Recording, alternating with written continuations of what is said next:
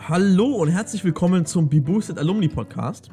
In diesem Podcast interviewen wir ehemalige sowie aktuelle Fellows, um von ihnen etwas zu lernen, uns inspirieren zu lassen oder sie zu unterstützen.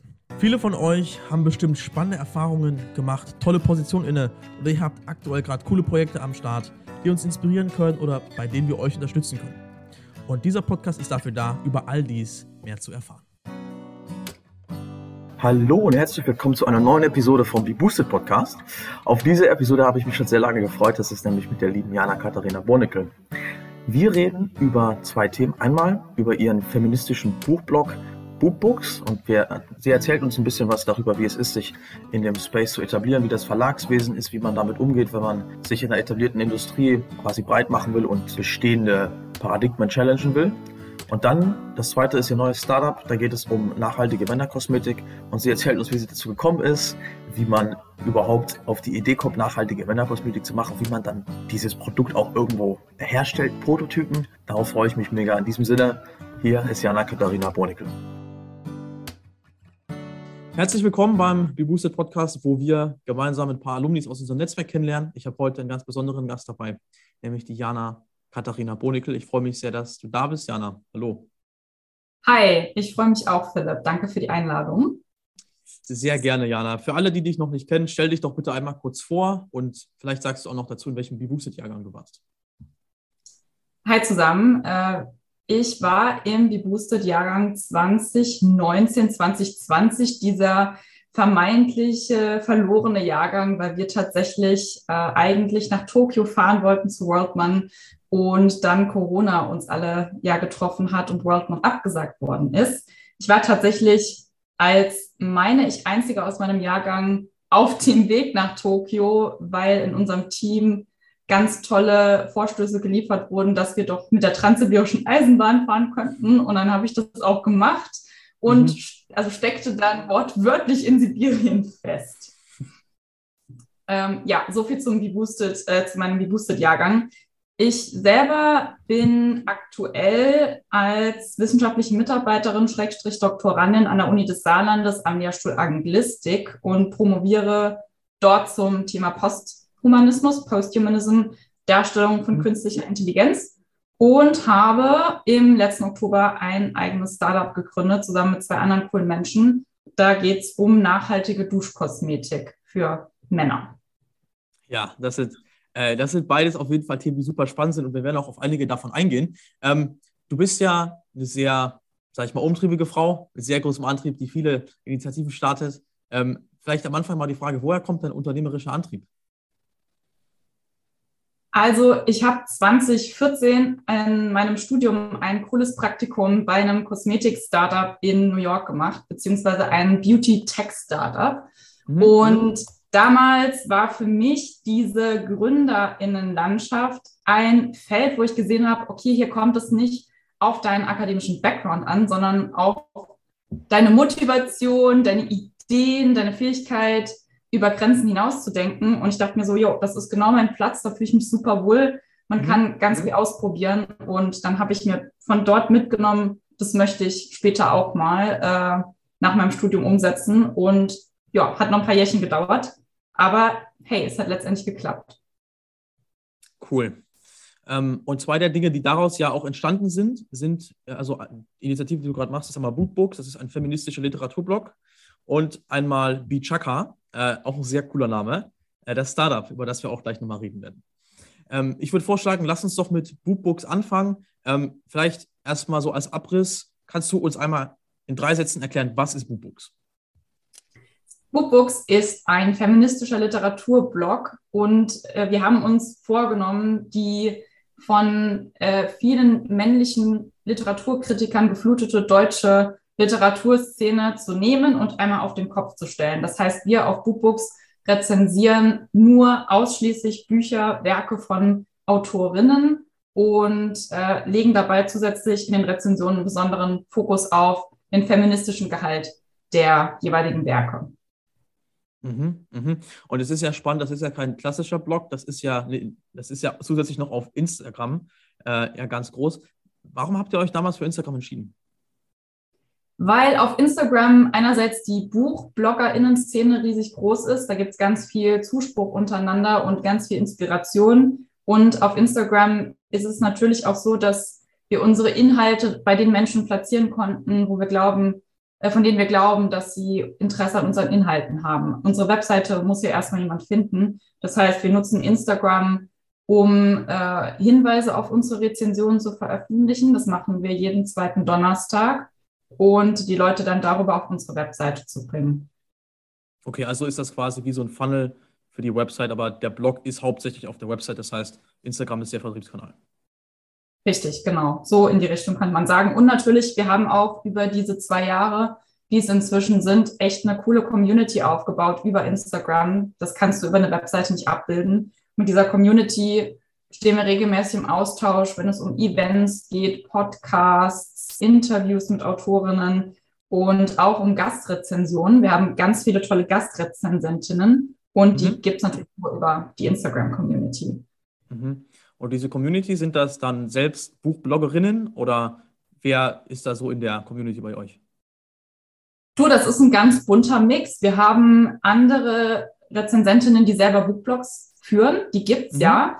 Aber wir haben ganz viele, wir haben Schülerinnen, wir haben Verlagspraktikantinnen, äh, wir haben Leute, die in Aufklärungsstellen für Frauen ähm, Arbeit arbeiten. Also wirklich von durch die Bank weg komplett verschiedene Menschen und das macht auch die Vielfalt der Rezensionen aus. Also ich lege da auch großen Wert drauf, dass äh, wir ganz viele unterschiedliche Herangehensweisen an die, an die Primärtexte und an die Rezensionen haben. Und das, das macht, glaube ich, die Rezis auch sehr lebendig. Mhm. Ähm, das ist vielleicht ein ganz spannender Punkt. Vielleicht können wir auf den nochmal eingehen. Diese Rezensionen, diese Bücher, die ihr rezensiert. Wie geht ihr denn in der Auswahl vor? Was, was für Bücher denn, vielleicht auch als Beispiel, habt ihr denn da, die ihr durchlest und rezensiert? Also das letzte Buch, was wir besprochen haben, war eigentlich kein Buch, sondern ein Comic von Liv Strömquist, die vielen, die sich in der feministischen Literaturszene umtun, bestimmt kennen werden vom Namen her, für äh, der Ursprung der Welt. Und ähm, wir sind drauf gestoßen, in dem Fall bin ich durch einen Buchclub durch, äh, drauf gestoßen. Ähm, mhm. Aber wir sind einfach, wir stehen im engen Austausch mit vielen Verlagshäusern. Die haben nämlich öfter für Blogger, Bloggerinnen Verteilerlisten und die sortieren die auch nach Themen. Das heißt, wir sind dann wahrscheinlich in allen Themen und Bereichen drin, Frauen, Genderfragen und so weiter mhm. und kriegen darüber schon mal mit, wenn irgendwas erscheint, was für uns interessant sein könnte, können uns vormerken lassen. Aber ganz häufig ist es auch so, wir sind natürlich ganz viel auch auf Literaturblogs von anderen Menschen unterwegs und finden dort auch spannende, spannende Texte. Mhm. Ja, die ganze Verlegerwelt, die ist ja auch so ein bisschen das eigene Universum. Und du hast mir ja schon so ein paar Stories erzählt, mit was ihr am Anfang zu kämpfen hattet, als ihr das aufgebaut habt. Ähm, aber dass du auch Zugang zu Verlagen hattest aus deinem Netzwerk, ähm, das war ganz spannend. Vielleicht kannst du dem Zuhörer mal berichten, wie, wie war es denn für dich, diesen, diesen, diesen Blog so aufzubauen? Was, was hat dich dabei vielleicht überrascht, als du es aufgebaut hast? Also ich würde an der Stelle nochmal einen Schritt zurückgehen, weil ich will diesen, diesen Blog nicht für mich alleine beanspruchen. Und zwar ist dieser, dieser Blog ist entstanden zusammen mit einer tollen Mitboosterin, nämlich Carlotta, die in meinem Jahrgang war. Und wir haben damals, als Corona quasi Deutschland erreichte am Anfang, überlegt, okay, ähm, was können wir denn jetzt beitragen, dass wir die Zeit zu Hause, die Corona uns auferlegt, gut genutzt haben, für uns sinnvoll genutzt haben, idealerweise mit einem Projekt, was uns Spaß macht. Und dann haben wir ewig lang Ideen gewürfelt, naja, ewig, ewig lang nicht, aber eine Zeit lang Ideen gewürfelt. Und äh, dann kam dieser Literaturblog bei raus, weil wir beide uns für Literatur und für feministische Themen interessieren. Und spannend waren für uns ganz viele verschiedene Punkte. Also es stand jetzt kein, äh, keine Mission dahinter im Sinne von, wir wollen dort und dorthin, ehrlich gesagt, sondern es war eher so, wir wollen Spaß haben an dem Projekt.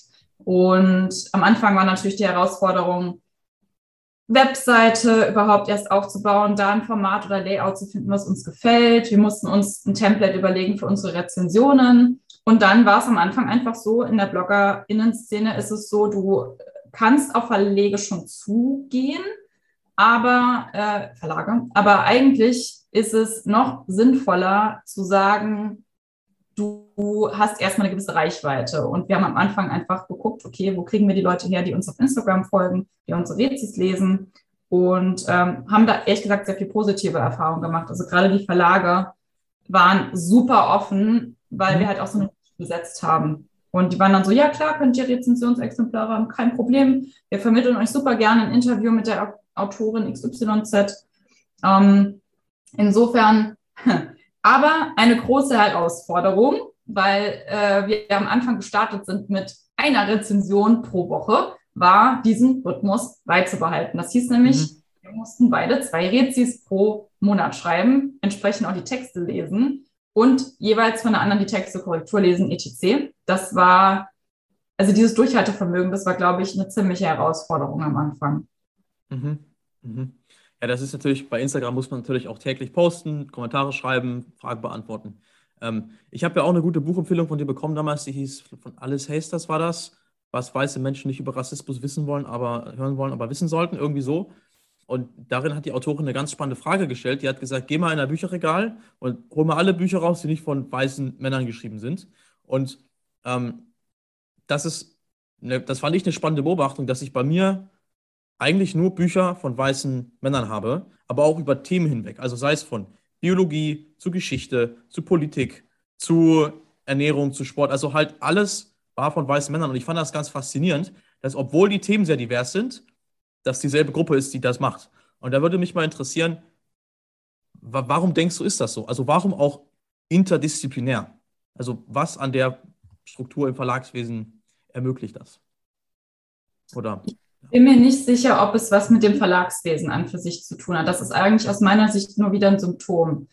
Wenn wir das Ganze jetzt geschichtlich zurückverfolgen wollten, dann müsstest du so weit gehen zu sagen, es hat unter anderem geschichtliche äh, mhm. Hintergründe. Mhm. Frauen war lange der Zugang zu Bildungsinstitutionen verwehrt, äh, überhaupt die Zeit auch zu haben, zu schreiben, zu lesen. Wie Virginia Woolf so schön gesagt hat, a room of one's own. Also ganz häufig oder ganz lange hatten Frauen ja gar keine Räumlichkeit, keinen Rückzugsort, keine Spaces, in denen sie schreiben konnten, wenn sie denn schreiben konnten, wenn sie wussten, mhm. wie das, wenn sie sich das leisten konnten. Und aus meiner Sicht sind wir natürlich um einiges weiter seit Virginia Woolf, aber das ist erst ein paar Jahrzehnte her, was auch dazu führt, dass Frauen viel, viel Zeit noch vor sich haben, um diese, diese Ungleichheit äh, in der Publikationsszene generell auszugleichen. Das betrifft, wie du schon gesagt hast, so ziemlich alle Genres. Und auch nach wie vor ist es ja so, ähm, dass Männer überall auch noch dominieren, auch die Machtpositionen besitzen in Verlagen, aber auch in Literaturagenturen und so weiter und so fort. Also insofern, ich glaube, das kannst du nicht mit einem Grund irgendwie begründen und daraus das ableiten, sondern das ist einfach ein strukturelles Problem, was mhm. nach und nach aufgearbeitet wird. Und wir versuchen mit unserem Blog so einen Mini-Anteil zur Aufarbeitungsarbeit zuzuleisten. Aber das ist eine Mission für die nächsten Generationen. Und ich glaube, es wird besser. Ich sehe auch, dass zum Beispiel in den Buchpreisverleihungen, äh, in den Juries immer mehr Frauen sitzen, auch immer mehr People of Color und dass auch Frauen prämiert werden mit Büchern immer häufiger. Aber das ist eine Awareness, die gibt es erst seit kurzem. Und da muss noch so viel passieren, bis wir da an einem Punkt sind, wo wir sagen können, es fällt nicht mehr ins Gewicht. Ja, und man muss dann aufpassen, dass das nicht abreißt, ne? Weil kann ja sein, dass sie jetzt nur das machen, weil jetzt gerade die Aufmerksamkeit drauf liegt und vielleicht ist es dann so, ja, jetzt ist wieder alles vorbei, jetzt können wir das weitermachen. Ähm, hab, hast du gegen oder habt ihr Gegenwind erfahren mit eurer Initiative? Weil ihr, ihr wollt ja bestehende Strukturen herausfordern und ich kann mir vorstellen, dass das von Seiten der Verlage, sag ich mal, jetzt nicht auf begeisterten Applaus stößt. Tatsächlich haben wir sehr viel positiven Zuspruch erfahren. Also ich dachte auch, dass wir mit mehr aktiven Hatern zu tun haben, sowohl auf Instagram als auch über private Nachrichten. Aber man ist oder wir sind dann tatsächlich in einer Bubble drinne, in der relativ viel Support und Loyalität herrscht. Also insofern war das bis jetzt kein Problem. Was wir eher erfahren haben, war nicht direkte Ablehnung, sondern so klassisches von oben herab, ach, was für eine süße Initiative. Das macht ihr aber gut, ihr beiden Mädchen. Das kam tatsächlich schon mal öfter, ich sage jetzt mal vor allem älteren weißen Herren und aus verschiedenen Bereichen, sowohl privat als auch beruflich, als auch so aus der Medienbranche zum Beispiel, dass man quasi uns wahrnimmt und sozusagen auch ja mal machen lässt, aber sozusagen uns auch nicht für voll nimmt, was wir da tun. Mhm. Und, mhm. und, da spielt auch übrigens unser Name Book Books, der natürlich gewählt provokant ist, mit ja. in die Wahrnehmung rein. Ja, ist, ich kann mir vorstellen, dass die Vermarktung mit so einem Namen, wo Bub drin ist, im, im Namen nicht so einfach ist. Ähm, das ist natürlich eine spannende Sache. Meine, auf der einen Seite liest du sehr viel über Feminismus auf, und setzt dich mit dem Thema auch sehr aktiv und kritisch auseinander. Auf der anderen Seite forderst du bestehende Strukturen heraus, willst da was ändern. Was hast du denn durch den Blog über Feminismus gelernt? Dass Feminismus nicht eine klare Linie fährt. Das war mir zwar von vornherein schon bewusst, aber es ist, äh, das, also beziehungsweise die Arbeit am Blog führt doch nochmal vor Augen, wir haben im Feminismus verschiedene, ich sage jetzt mal, Denkansätze. Es gibt welche, die sagen, okay, wir haben schon echt gute Fortschritte gemacht, ähm, mehr Gleichberechtigung für Frauen. Dann gibt es einige, die sagen, ja, aber der aktuelle Feminismus ist mir viel zu wenig inclusive. Da spielen oft keine People of Color mit rein. Es spielen keine, ähm, keine Personen mit, mit ähm, körperlicher Einschränkung mit rein. Dann kommt es immer noch auf das Thema der gendergerechten Sprache an. Wen denkst du mit, wen denkst du nicht mit? Also, dass es hier auch noch viel Diskurs innerhalb des Feminismus gibt. Das war eins meiner Hauptlearnings. Und ansonsten einfach, ja, wie offen diese Community auch ist. Und äh, glaube ich auch nicht nur von Seiten der LeserInnen, sondern auch von Seiten der Autorinnen. Wir haben viele tolle Interviews mit Autorinnen geführt die so offen und zugänglich waren, dass ja für uns auch die Message durchkam, ey, wir finden cool, was ihr macht und wir sind nicht irgendwie diese, diese schreibenden Frauen auf unseren Elfenbeintürmen, sondern wir sind da, um mit euch in den Dialog zu treten. Das fand ich, glaube ich, echt toll und dachte mir, ja, auch nur so kann man halt was bewirken. Mhm. Ja, das ist doch schön, dass es da so eine Community gibt. Okay. Ja, interessant. Ich glaube, da hätte ich jetzt schon wieder sehr viel mehr Fragen, die da ansetzen, aber aus Zeitgründen würde ich sagen, gehen wir einen Schritt weiter in der Zeitfolge. Chronologisch gesehen hast du ja Bookbooks vor zwei Jahren angefangen und dann vor so einem halben bis einem Jahr kam dann ja Beat Chaka dazu. Durch die erste Frage, für was steht Beat Chaka? Chaka kommt aus dem Hawaiianischen und bedeutet sowas wie gute Welle. Das ist ein Zuruf unter Surfer, Surferinnen und wir wollten einerseits dieses positive Lebensgefühl, was damit schwingt, für uns einfangen und mit einem, mit einem aktiven, ähm, zu einem aktiven Gefühl werden lassen. Also to be, be Chaka ähm, war dann das, was wir daraus gemacht haben. Das ist Chaka, das, das klingt irgendwie so Chaka, das. das ja, genau. Weiß, ich habe das Wort schon mal gehört. Ich wusste nicht, dass es aus Hawaii kommt. Ja. Das ist so, yes, da, da kann man was bewegen, da, da schwingt Lebensfreude mit. Ähm, diese Idee für Bichaka, ne, diese, diese Idee, nachhaltige Männerkosmetik zu machen. Ähm, da ist die Frage, erstmal, wie seid ihr auf die Idee gekommen? Und steht das nicht in einem gewissen Widerspruch zu einem feministischen Buchblog, dann Kosmetik für Männer zu machen? Okay, also die Idee kam ganz klassisch aus der Problemlösungsecke. Meine beiden Mitgründer, das sind Männer, hatten beide das Problem, hey, ich will ein bisschen nachhaltiger konsumieren, wo kann ich das tun? Ach ja, im Badezimmer.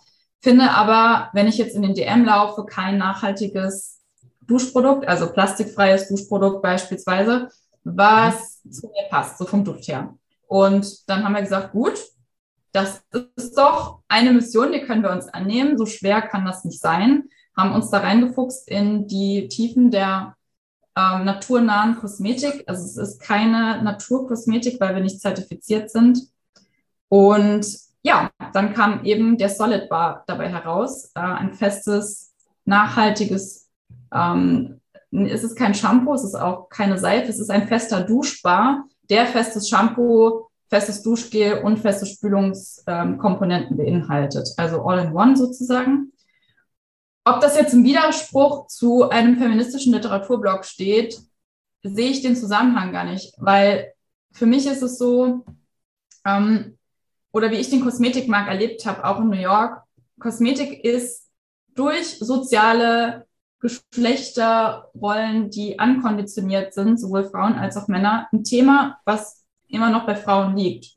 Das heißt, nicht nur Frauen kaufen Kosmetikprodukte für sich und es wird ihnen suggeriert, sie brauchen Kosmetikprodukte für allen möglichen Kram, damit sie vollwertig sind, damit sie schön sind, damit sie vorzeigbar sind, was auch immer, ähm, sondern Frauen kaufen auch für ihre Männer. Und deswegen sehe ich eigentlich Duschkosmetik für Männer als ein relativ ähm, vordenkerisches Projekt, wo wir mit diesen sozialen Strukturen auch ein bisschen brechen können und sagen, nö, Kosmetik ist auch ein Thema für Männer. Das hat jetzt gar nichts. Auch Männer wollen gut riechen und schöne Haut haben. Richtig. Und Männer sind in der Lage, für sich selber ähm, zu entscheiden, welches Produkt sie möchten. Und wenn sie wollen, kann das natürlich ihre Freundin einkaufen oder ihr Partner. Aber sie sind genauso gut in der Lage, das selbst für sich zu tun. Daher passt es für mich eigentlich zusammen. Cool. Ja, wenn du es so auf jeden Fall erklärst, macht das Sinn. Ähm, du hast einen spannenden Satz gesagt, ihr habt euch in die Tiefen der Kosmetik reingegraben. Und wie, wie fängt man denn an mit sowas? Also, du sagst jetzt, ich will jetzt eine neue Seife machen. Vor allen Dingen nachhaltig. So, du, du hast mir schon im Vorhinein erklärt, dass das dein Mitbewohner gemacht hat oder dein Mitgründer, ähm, der sich da reingefuchst hat. Vielleicht kannst du da mal erzählen, wo fange ich denn mit so einer Suche an? So, ähm, und, und wie komme ich dann dazu, das Endprodukt zu haben? Spannende Frage.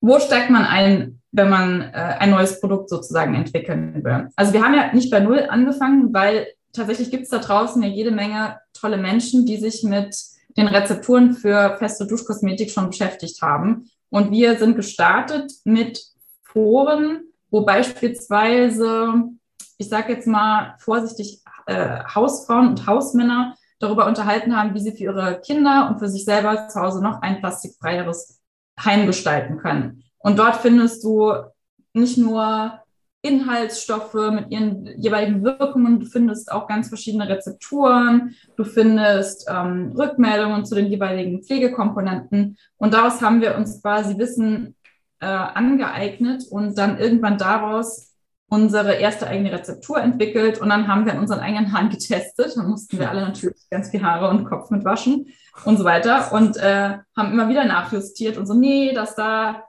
führt dazu, dass meine Haare noch statisch aufgeladen sind. Ah, das da ist irgendwie, da fühlen sich meine Haare trocken an. Und dann sind wir am Schluss bei einer Rezeptur rausgekommen. Und äh, wir produzieren nicht selber, wir produzieren in Zusammenarbeit mit einem spannenden Lohnhersteller in Österreich Österreich ist, was naturnahe Kosmetik angeht, sowas von weit vor Deutschland. Und äh, die machen schon ewig lange äh, Seifen und haben dann noch ein bisschen Feedback gegeben zu unserer Rezeptur. Und tada, war unser Solid Bar geboren. Krass. Also ich verwende ihn ja auch selbst. Ich kann schon mal sagen, funktioniert super. Also auch, jeder, der ihn hört, holt euch eine Bichaka Solid Bar, ist auf jeden Fall ein gutes Produkt.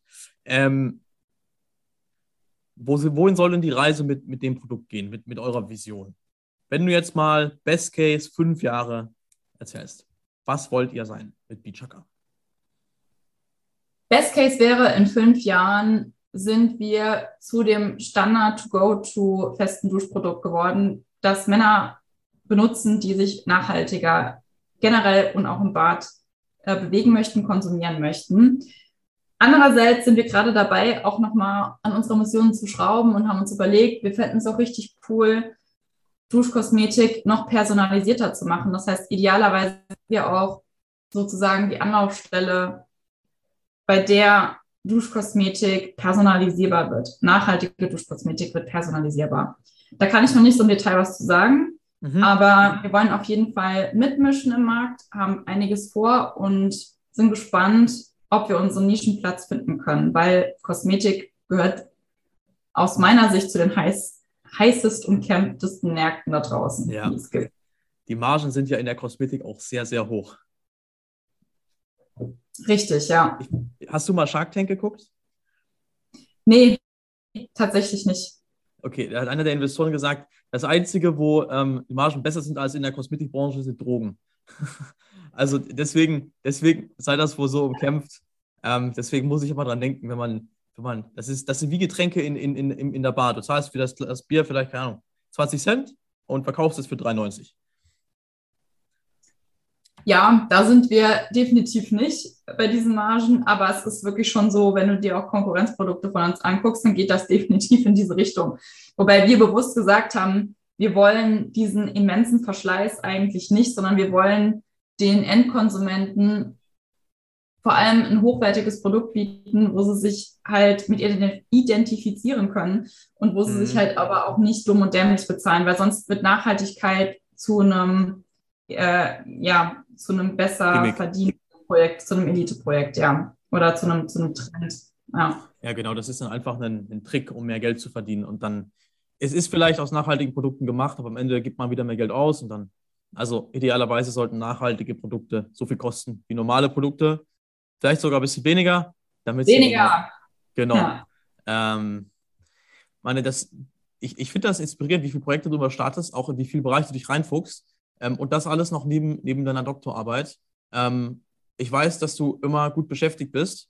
Ähm, und ich nehme auch mal stark an, die Zeit bei Boosted hat dich da ein bisschen auch geprägt. Du konntest da bestimmt ein paar Dinge mitnehmen.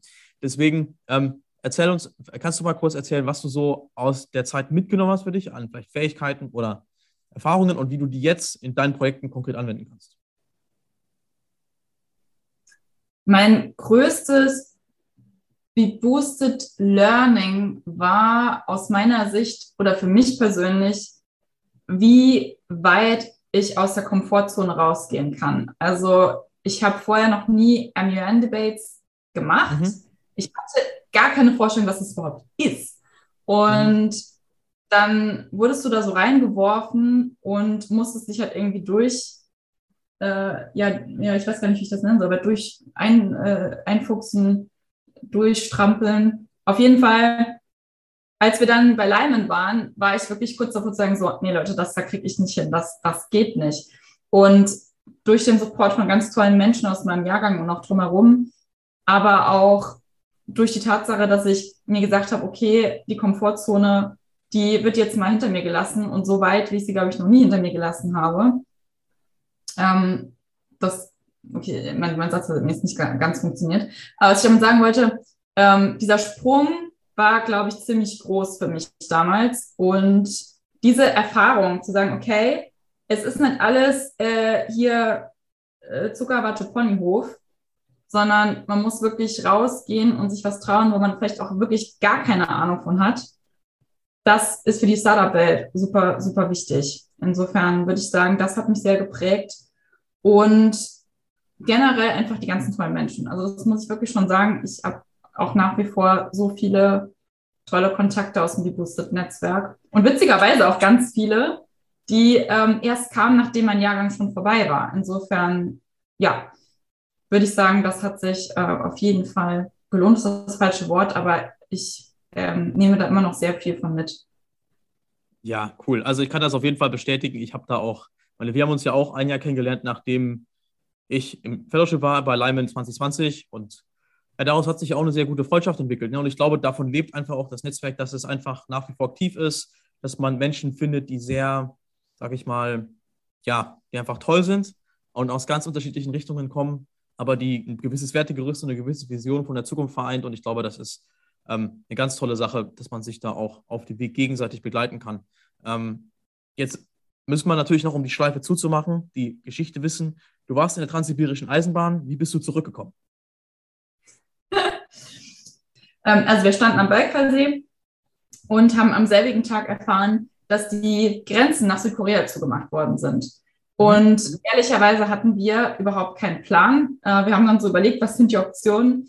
Ähm, man muss dazu wissen, wir hatten ein Visum für Russland von, glaube ich, nur zehn Tagen und nochmal mit der Transit zurückzufahren, hätte genau unser Visum ausgereizt. Das wollten wir damals nicht riskieren.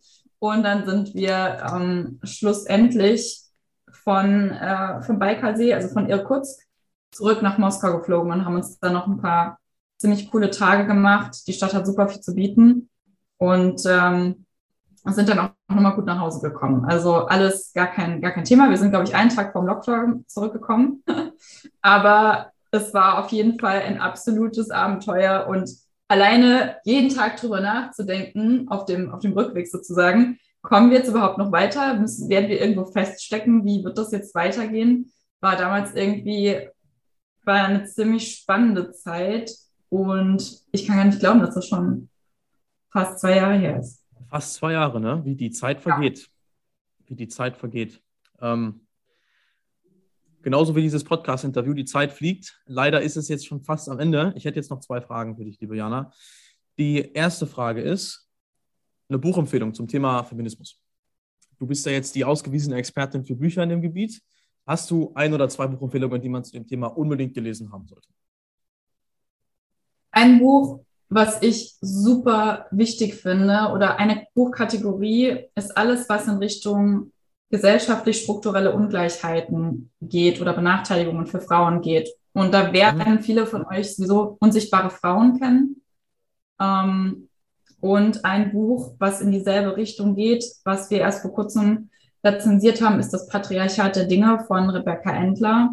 Da geht es auch um, also wie gesagt, strukturell gesellschaftliche Elemente, in denen Frauen einfach weiterhin benachteiligt sind. Äh, und es beginnt, glaube ich, bei Rebecca Endler mit, ähm, mit den öffentlichen Toiletten, dass es für Frauen einfach ganz oft keine öffentlich zugänglichen Toiletten gibt, zum Beispiel nachts, ähm, wo sie sich dann erleichtern könnten und dass das einfach von Frauen dann quasi erwartet wird, oh ja, Wildpinkeln geht ja auch nicht, dann äh, musst du es halt halten oder du musst halt zahlen, um irgendwo reingehen zu können. Das würde ich auf jeden Fall empfehlen. Und in Bezug Jetzt sollte ich auch noch mal, jetzt sollte ich auch noch eine Empfehlung irgendwie Prosa oder Belletristik machen. Ne? Jetzt überlege ich mal gerade. Wenn du eine hast, klar. Auf jeden Fall. Es gibt nur so viele zur Auswahl.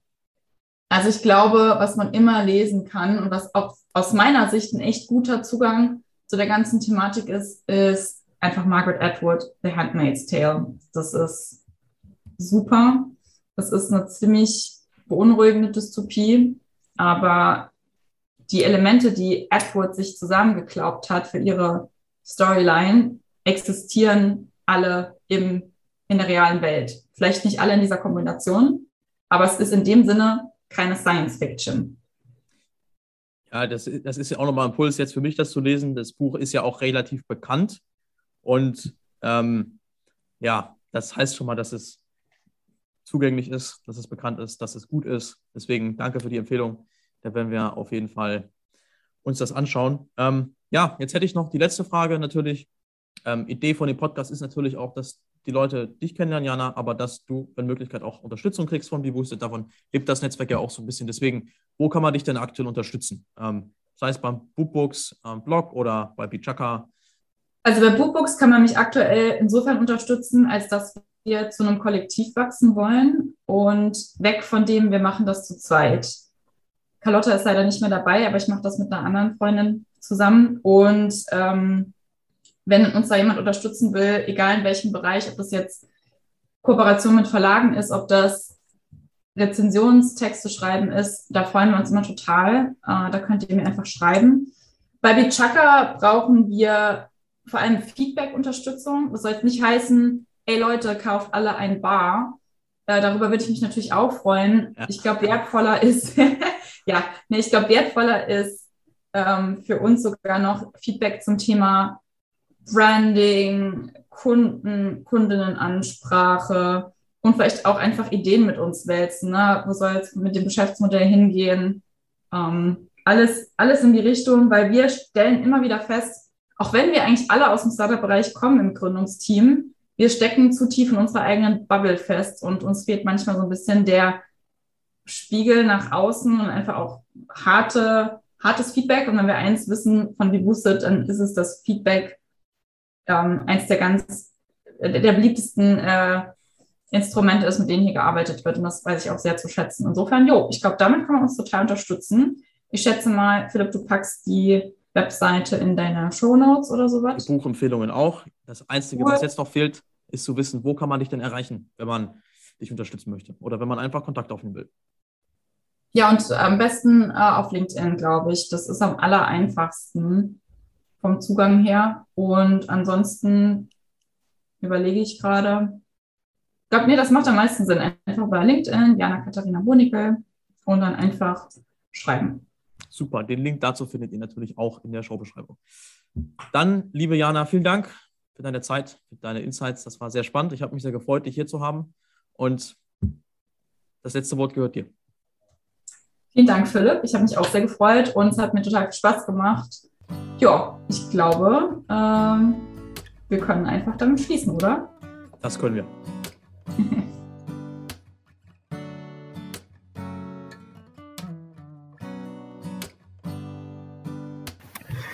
So, das war die diesmalige Folge vom Be Boosted Podcast. Vielen Dank, dass du dieses Mal zugehört hast. Wenn du Jana kontaktieren willst oder mal ihre Projekte abchecken willst, findest du alle Links dazu in den Show Notes. Ich freue mich sehr, wenn du mit anderen Leuten, die bei Be Boosted sind, über diesen Podcast redest. Und natürlich, wenn du Vorschläge für Gäste hast, über für Themen, über die wir mal reden sollten, melde dich gerne bei mir. Wir freuen uns. In dem Sinne, hab einen erfolgreichen Monat und bis nächsten Monat mit einer weiteren Folge vom Be Boosted Alumni Podcast.